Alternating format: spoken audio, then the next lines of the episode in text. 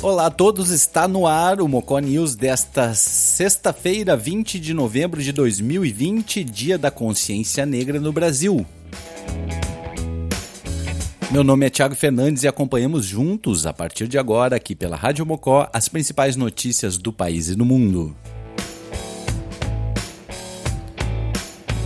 Começamos o Mocó News dessa sexta-feira com uma notícia lamentável. Um homem negro foi espancado e morto por dois seguranças em unidade da rede de supermercado Carrefour em Porto Alegre.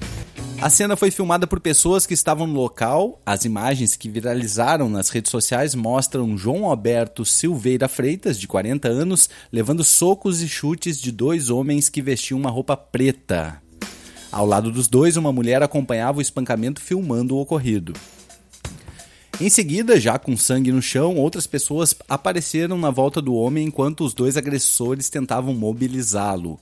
Uma equipe do Serviço de Atendimento Móvel de Urgência, SAMU, tentou reanimar o homem depois que ele foi espancado, mas ele morreu no local.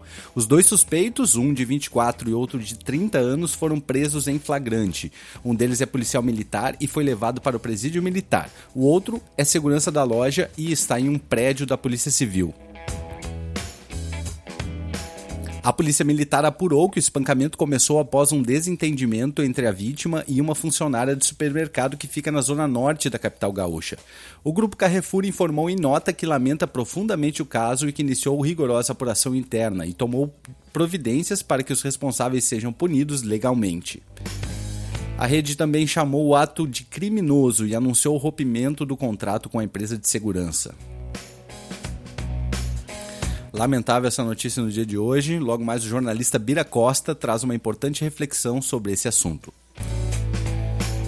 Agora vamos girar nossa reportagem. Iniciamos com os destaques e notícias do dia com o repórter Adriano Pinzon. TSE cria comissão para acompanhar investigação de ataque hacker. O Tribunal Superior Eleitoral criou nesta quinta-feira uma comissão de segurança cibernética para acompanhar a investigação da Polícia Federal sobre os ataques ao sistema do TSE no dia do primeiro turno da eleição deste ano. A comissão será presidida pelo ministro Alexandre de Moraes. Além dos ataques, a investigação pretende identificar os autores de outras ações para tentar deslegitimar o processo eleitoral. Segundo o TSE, dia 15 de novembro ocorreram, aspas, incidentes em sistemas online do tribunal potencialmente decorrentes de ataques cibernéticos praticados de modo criminoso e mediante ação coordenada de grupo com a finalidade de prejudicar o processo eleitoral. Fecha aspas. Ainda de acordo com o TSE, as ações de hacker registradas no domingo da eleição não têm relação com o atraso de duas horas e meia na divulgação dos resultados da votação, mas podem ter ocasionado instabilidades no aplicativo e-título e no sistema de processo judicial eletrônico. A comissão é composta por oito pessoas, entre elas um delegado federal e representante da Secretaria da Tecnologia da Informação do TSE. O grupo também vai elaborar estudos sobre ações de prevenção e enfrentamento a ataques de hackers. Senadores aprovaram nesta quinta-feira um crédito na conta de luz para moradores do Amapá, em razão dos apagões no estado. O texto ainda deve passar pelo aval dos deputados e pela sanção presidencial. A compensação será dada para consumidores residenciais, industriais ou comerciais que tiveram a energia cortada. A proposta prevê que cada consumidor vai receber o crédito de acordo com o valor cobrado pela empresa na fatura mensal. A compensação vai durar até o mês em que a situação volte ao normal e também prevê o pagamento de indenização emergencial para os afetados pelo apagão. Moradores da região sofrem há mais de duas semanas com a instabilidade da energia elétrica no estado, como lembrou o autor do projeto, o senador Lucas Barreto, do PSD do Amapá. O líder do governo no Senado, Fernando Bezerra, do MDB de Pernambuco, informou que o governo deve editar nesta sexta-feira uma medida provisória sobre o tema. Nesta quinta, o presidente do Senado, Davi Alcolumbre, do Democratas do Amapá, se reuniu com o presidente Jair Bolsonaro e cobrou ações do governo federal no estado o parlamentar convidou Bolsonaro para ver de perto a situação no Amapá. A data não está confirmada, mas, de acordo com a assessoria de imprensa do Senado, a expectativa é de que a visita ocorra ainda neste sábado. Ainda sobre o apagão no Amapá, juiz determina afastamento de direção da ANEEL e do ONS. O juiz João Bosco Costa, da segunda vara da Justiça Federal no Amapá, determinou o afastamento de toda a diretoria da ANEEL, Agência Nacional de Energia Elétrica, e do ONS, Operador Nacional do Sistema. Os diretores devem ser afastados por 30 dias ou até que sejam concluídas as investigações sobre o apagão do Amapá. Para o juiz federal, a ANEEL, ONS e a empresa Linhas de Macapá Transmissora de Energia, responsável pela subestação, foram negligentes no tocante à necessidade de conserto do terceiro transformador. Para justificar a decisão, o magistrado considerou documentos que apontam que os diretores da ANEEL foram comunicados em abril deste ano que eventuais medidas preventivas de combate ao coronavírus poderiam afetar as obras em andamento e a prestação dos serviços de operação e manutenção sob responsabilidade da empresa Linhas de Macapá. A decisão liminar atende à ação popular protocolada pelo senador Randolph Rodrigues. A ANEEL e o ONS informaram que não foram notificados e que vão recorrer da decisão. Os órgãos afirmaram ainda que os esforços no atual momento estão concentrados na normalização do fornecimento de energia no Amapá os geradores que vão suprir emergencialmente o estado já estão na capital, Macapá.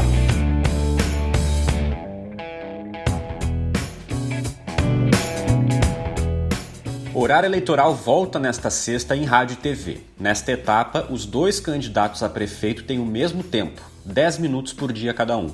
No rádio, as transmissões serão das 7 às 7 e 10 da manhã e do meio-dia até meio-dia e 10. Na TV, os programas vão ao ar de 1 até 1 e 10 da tarde e das 8 e meia até 8 e 40 da noite. Rádio e TV e canais de televisão por assinatura também vão veicular 25 minutos de propaganda dos candidatos, todos os dias, distribuídos em inserções de 30 e de 60 segundos.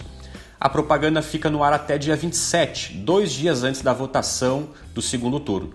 Em 57 municípios, os eleitores vão definir no segundo turno quem será o próximo prefeito.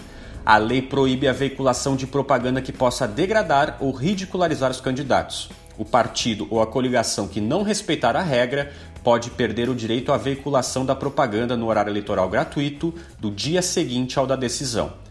Macapá, que teve o primeiro turno adiado para 6 de dezembro, ainda não tem datas definidas para a retomada da propaganda eleitoral.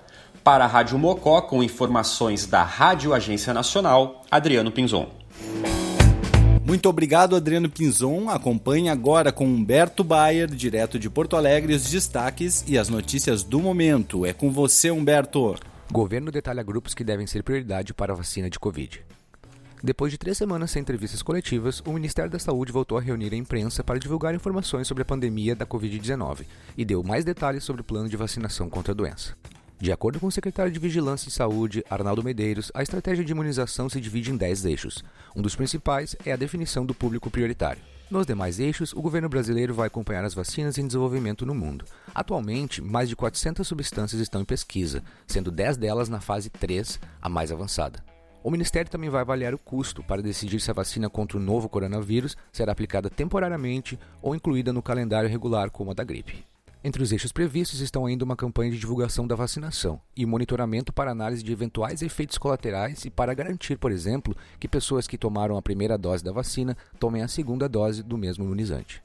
Na quinta-feira passada, 19 de novembro de 2020, o Ministério da Saúde também divulgou um manual para orientar gestores municipais e estaduais a manterem os tratamentos contra o câncer, obesidade, diabetes, hipertensão e o tratamento odontológico no SUS, e apresentou números sobre Covid-19 entre gestantes.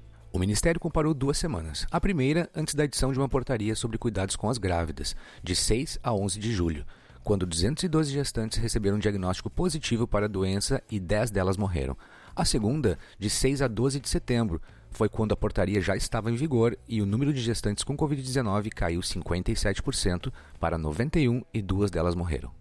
O secretário de Atenção Primária à Saúde, Rafael Câmara Parante, destacou que, nas Américas, o Brasil é o segundo país com o maior número de mortes de mulheres grávidas, foram 135. O secretário mostrou um balanço feito em agosto pela Organização Pan-Americana de Saúde, que indicava que 140 gestantes contaminadas pelo coronavírus teriam morrido no México.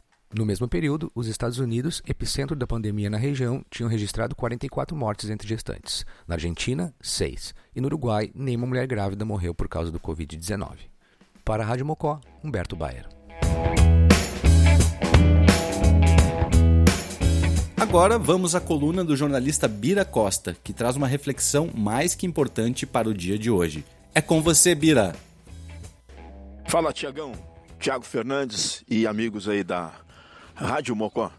Esse espaço novo aí, alternativo, que está buscando construir uma nova comunicação, né? Uma nova forma de se relacionar com a sociedade TAPS através das redes sociais. É o seguinte, Bira Costa aqui do Online Web Rádio. Bira Costa, jornalista, Bira Costa também atuando na área das artes marciais, tem um grupo de Rapkido, defesa pessoal, ao qual eu sou professor. Seguinte, pessoal, uh, pauta de hoje, sexta-feira, 20 de novembro de 2020, e nesse dia, Dia da Consciência Negra, eh, mencionar para vocês esse aspecto, esse fato lamentável, deplorável, nojento, que engasga a voz que dá repulsa a respeito da morte de um negro ali em Porto Alegre ontem à noite. Mais um, né?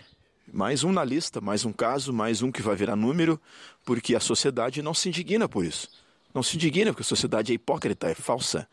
Ela se diz uh, chocada, mas ela não sai para as ruas, como aconteceu nos Estados Unidos, né, quando criaram um movimento lá, Vidas Negras Importam.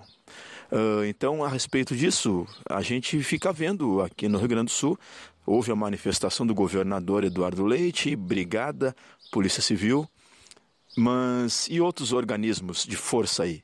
Eu sei da universidade, a URGS, parece, uh, movimentos sociais, todos aí querendo dar a sua voz. Isso vai virar mais uma pauta nacional, uma pauta mundial, né? Mais um fato, mais um negro, independente do fato que tenha ocorrido, a inabilidade, a forma de tratar o ser humano. O ser humano está chegando ao seu limiar, né? Porque da maneira que está agindo em vários aspectos, em várias situações que a gente vê ao redor do mundo, na nossa cidade, a gente já vê isso. A gente já vê coisas escabrosas, coisas nojentas, falsas, medíocres.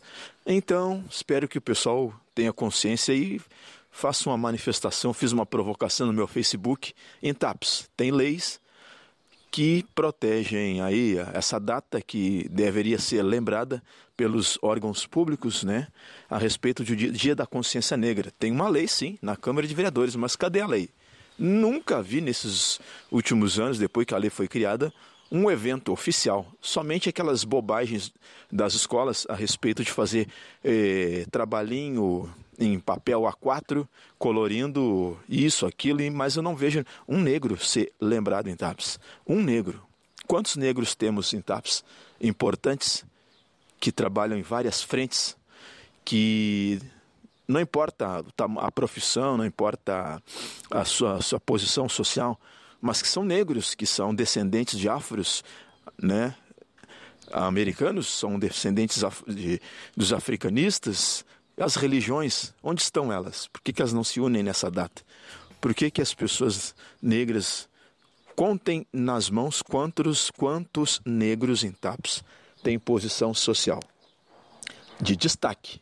Aquela posição social de destaque, chefia, gerência, uh, coordenador, diretor, gerente de banco. Quantos? Eu vou esperar vocês responderem na rádio Mocó. Por enquanto é isso vai esse comentário e essa reflexão.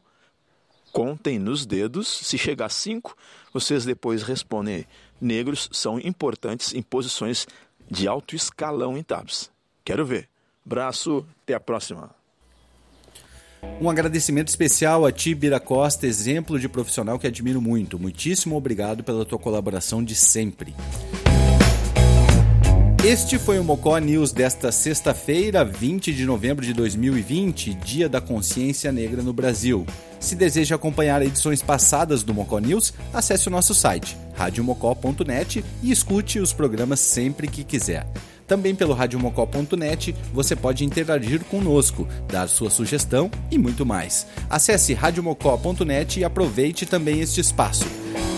Não esqueça que logo mais tem Nós Vamos Invadir Sua Praia, ao vivo às 22 horas com Heleno Rocha. E na sequência, a partir da meia-noite, tem o programa Lullabies for Insomniac, apresentado por Júlio Vandan. Por hora é isso, voltamos na segunda-feira às 18 horas. Até lá, tchau e bom final de semana a todos.